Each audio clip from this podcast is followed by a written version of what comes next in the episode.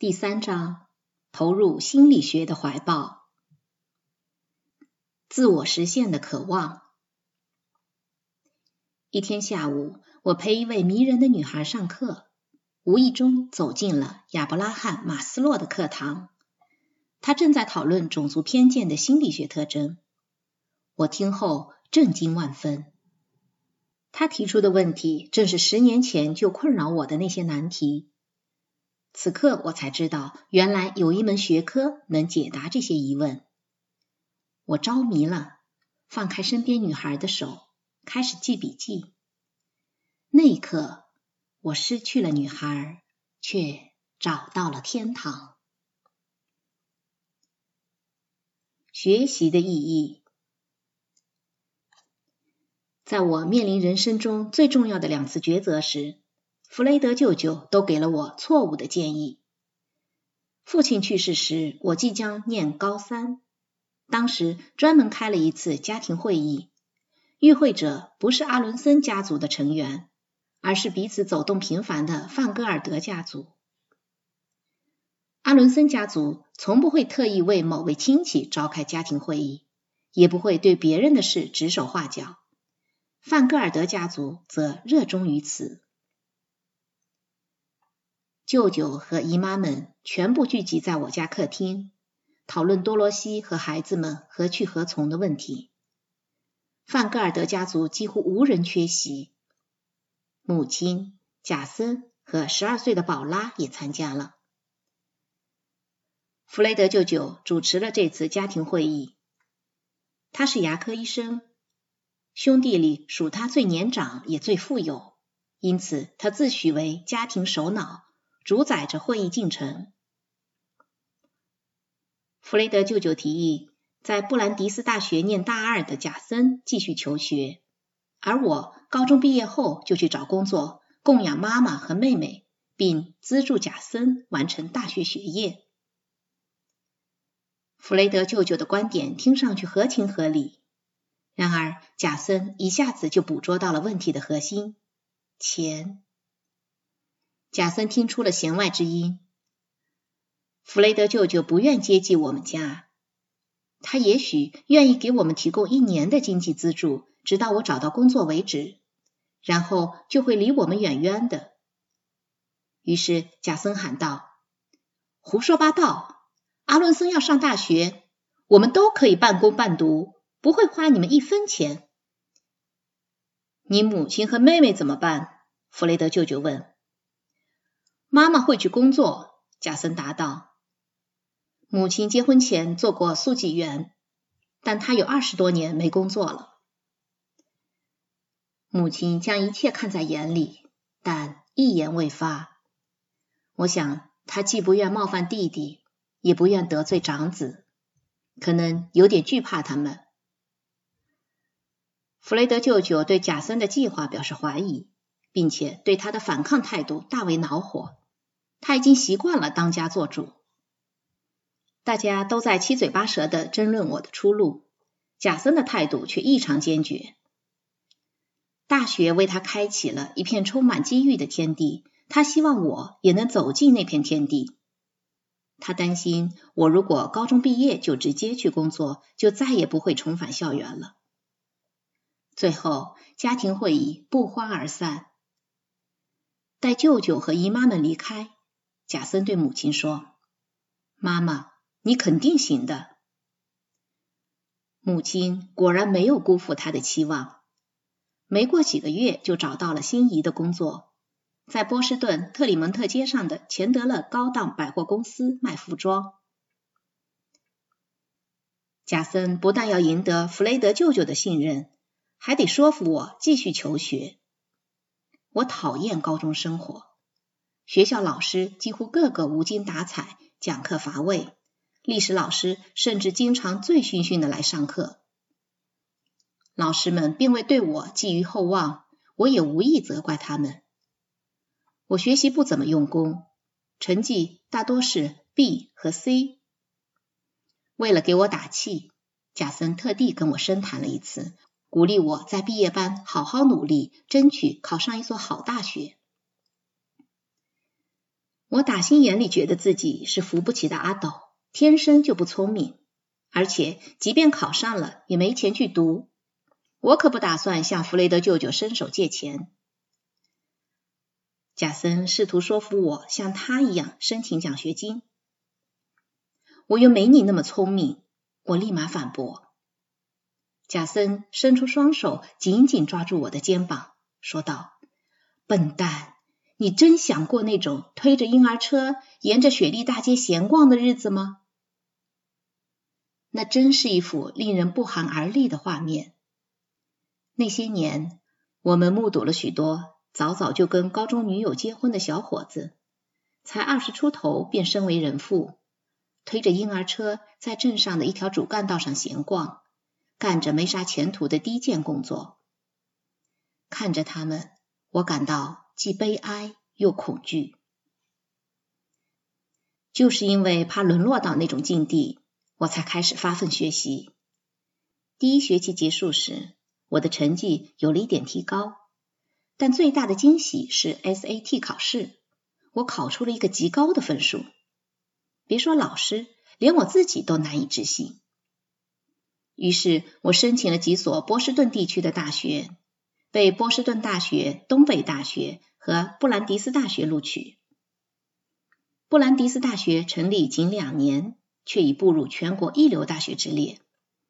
但贾森也在布兰迪斯就读，这让我有了一丝迟疑。我得再一次以弟弟的身份追随成绩斐然的贾森。他是学校的优等生，已当选为第一届学生会主席，即将成为学校第一本年鉴的编辑。同时还担任校园时事讽刺剧《Hi Charlie》的总导演。不过，我最终还是决定去布兰迪斯大学，因为该校免去了我一年的学费，并给我提供了一份兼职工作，薪水足以支付大部分房租和伙食费。每周我要在校园快餐店工作五个晚上，做奶昔、烤汉堡。高中毕业的那个暑假，我没有回木板道游戏场，而是找了一份挣钱更多的工作，在马萨诸塞州联邦高速公路工地干活。暑假期间，我思考了很多，觉得自己是时候做些改变了。在海滨木板道上担任话筒男的经历，让我明白，新环境能够为我提供一个重塑自我的良机。高中三年，我从没参加过校园舞会，也没有一次约会经历，因为我太害羞，不好意思约女孩子出来。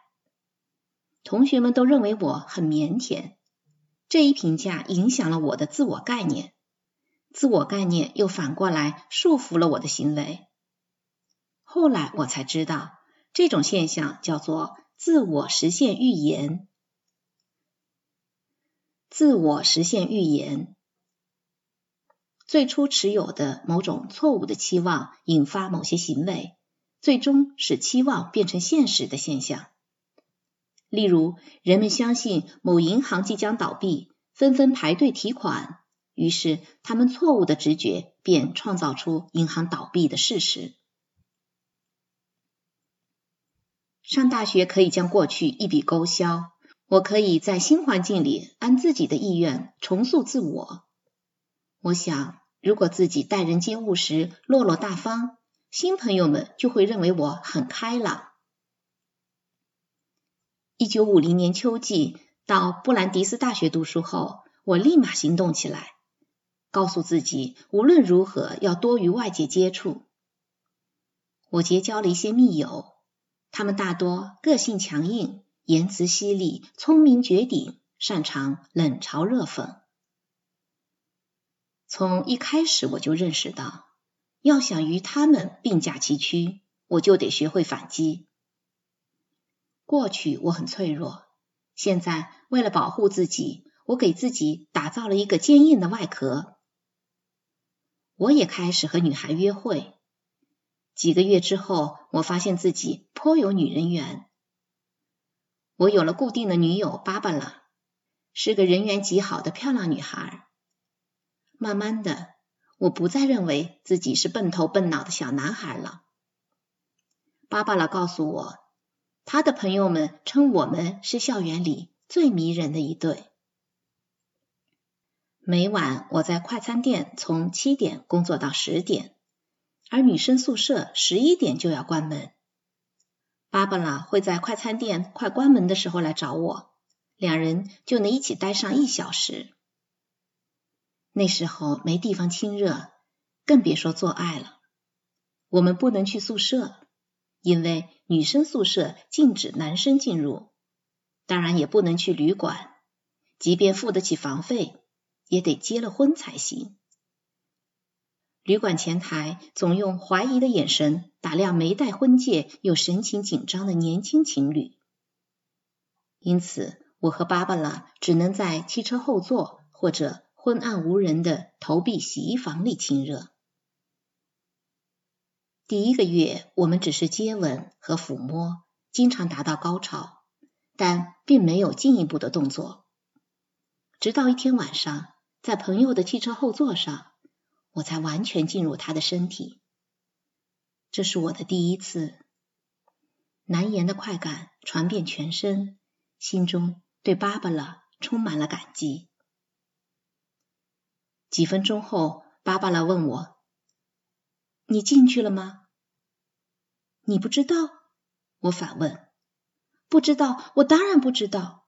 你真的进去了，那就糟了。”“我以为你愿意。”我不愿意，我是处女。以前是。他开始哭泣。天哪，芭芭拉，实在抱歉。我心中的兴奋和感激之情骤然褪去，代之以罪恶感、悔恨和迷惑。他怎么会不知道？我像往常一样开车将芭芭拉送回宿舍，跟他吻别。脑子里却想着刚才发生的一切。我的确没经验，但也没那么幼稚。芭芭拉当然知道，她肯定知道。我恍然大悟，原来我们正在表演一出情爱剧，扮演着各自的角色。他假装不知道我进入他的身体，我也假装不知道他在装腔作势。接下来的几个月里，我们时不时这般不小心的做了爱。不过后来，俩人都心照不宣的卸下了伪装。一天晚上，我和芭芭拉分开后回到宿舍时，已过了十一点。一打开门，发现贾森正在屋里等我，又跟芭芭拉在一起。他问：“你这样哪有时间学习？”你该把空余时间用于学业，而不是跟芭芭拉鬼混。考不及格，你会被退学的。怎么回事？我说，我是跟老爸待在一间宿舍吗？别烦我了。我不是你老爸，是你哥哥。我希望你能在这所大学里有更多的收获。我已经收获良多。好吧，随你便。